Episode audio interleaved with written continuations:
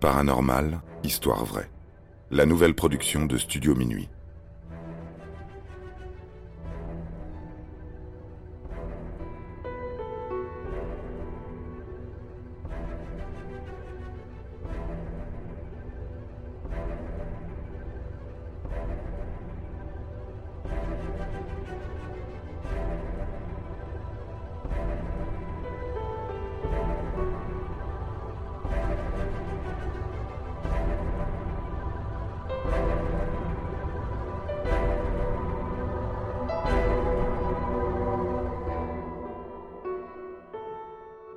Anna Guldi, la sorcière mal aimée. Au 13 juin 1782, une foule envahit la place publique de Clarisse, dans le canton suisse du même nom. C'est un jour de fête, tous les commerces sont fermés. Les familles sont réunies, un joueur de lutte entonne quelques airs, du pain blanc est même donné aux plus pauvres venus assister au spectacle. Vers midi, à la venue d'une calèche, la populace s'enflamme insulte et crache sur la femme enchaînée qui en sort. Silhouette grande, forte, de longs cheveux noirs dissimulent un visage rond et un regard éteint.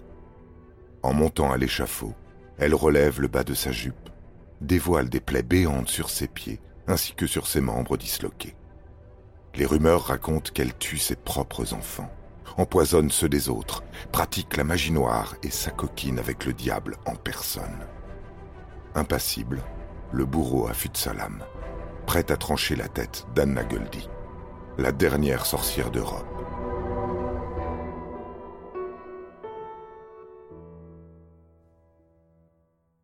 Anna Guldi vient au monde 47 ans plus tôt, le 24 octobre 1734, à Sennwald, petit village perdu au pied de la montagne, dans le canton de Saint-Gall. Elle est élevée par ses parents paysans, cultivant et tissant le lin. Elle apprend à coudre avant même de savoir marcher, et grandit dans un milieu où ceux qui parviennent à lire et à écrire sont rares. Dès quatorze ans, elle est engagée comme servante dans un presbytère, puis dans des exploitations agricoles. Anna est d'une beauté stupéfiante, et ses charmes attirent malgré elle les hommes de son entourage. Elle tombe d'abord amoureuse d'un jeune compagnon, puis d'un homme marié. Les deux finiront par la quitter, l'un pour devenir menuisier, une voie qui implique une certaine indépendance, tandis que l'autre ne peut décemment faillir à son devoir d'époux, surtout pas pour les beaux yeux d'une fille de basse condition. De ces aventures malheureuses naissent deux enfants. Ils vivent brièvement, avant de mourir dans d'étranges circonstances. Accusée d'infanticide, harcelée par les habitants du village, Anna Guldi quitte la région et prend un nouveau départ à Clarisse en 1780, où une tante éloignée la recueille sous son toit.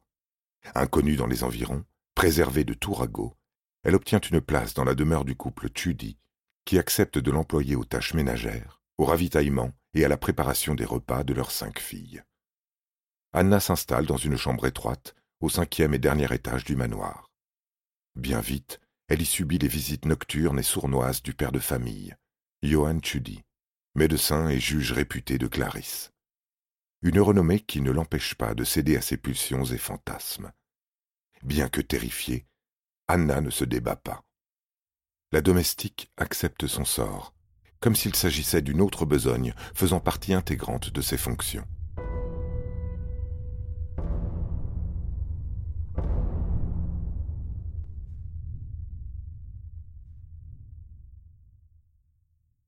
Les infidélités sont tues.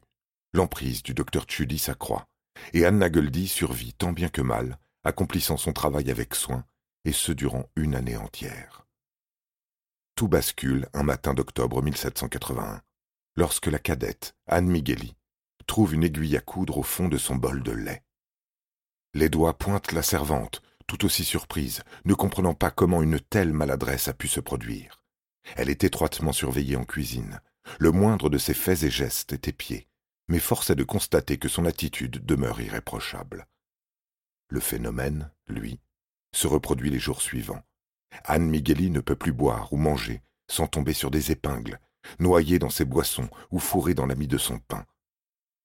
C'en est trop pour la famille Tchudi, et bien qu'aucune preuve formelle ne l'accable, Anna Guldi est renvoyée sans sommation.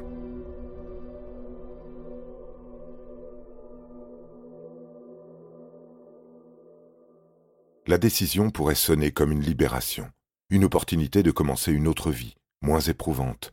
Mais Anna ne renonce pas.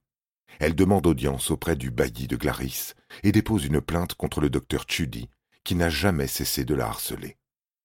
L'effort est vain. L'officier de judicature n'en croit pas un mot, soupçonne la domestique de vouloir se venger suite à son renvoi, et de nuire à une des familles les plus honorables et respectées du canton. La plainte est rejetée. Ce n'est que le début du cauchemar pour Anna Goldie.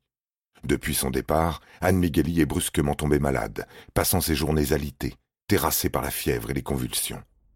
La nuit, ces terribles quintes de toux résonnent dans les couloirs du manoir, et au petit matin, ses draps sont tachés de sang, recouverts d'innombrables aiguilles à coudre. Elle en aurait craché une centaine, et ce n'est qu'un début.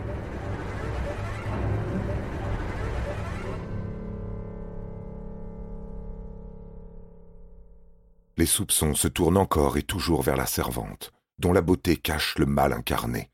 C'est elle qui a ensorcelé la fille d'Etchudi. Aucun doute là-dessus.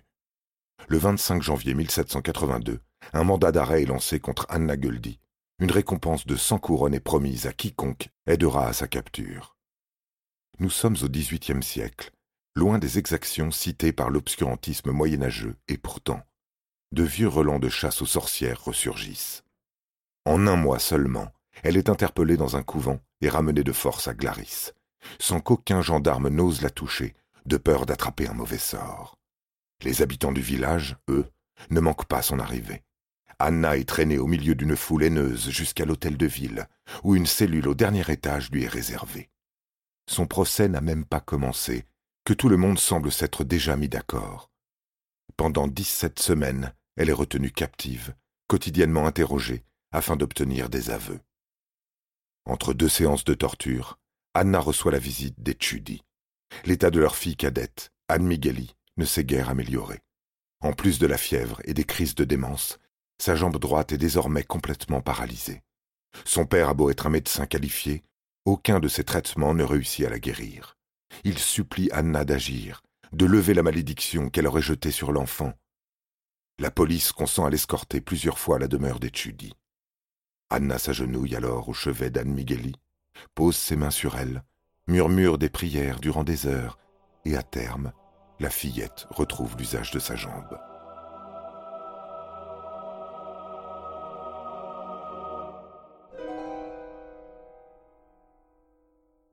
Le miracle accompli par Anna se retourne fatalement contre elle. Convaincu de l'existence de ses pouvoirs, le Conseil de l'Église protestante de Glaris, chargé du procès, se prononce le 13 juin 1782. Il la condamne à mort pour usage de magie noire.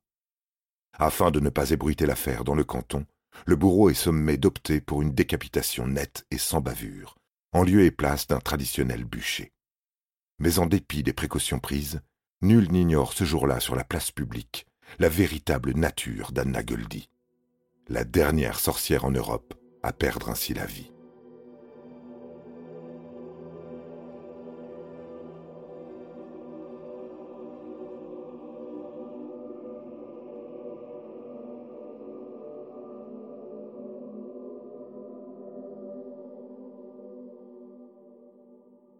226 ans plus tard, elle devient également la première à être réhabilitée.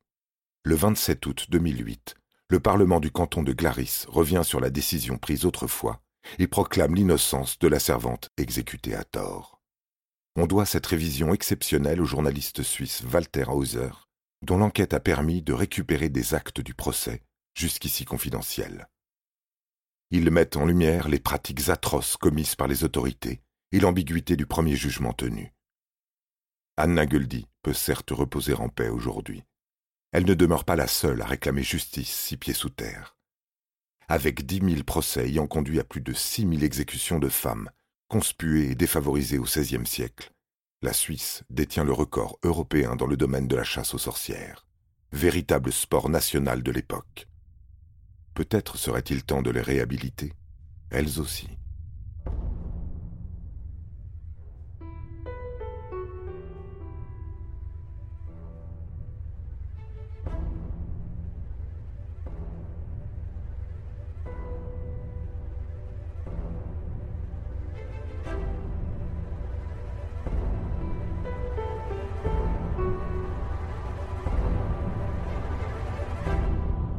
Paranormal, histoire vraie. La nouvelle production de Studio Minuit. Interprétation Florent Houlier. Production John Mack. Musique composée par David Rampillon.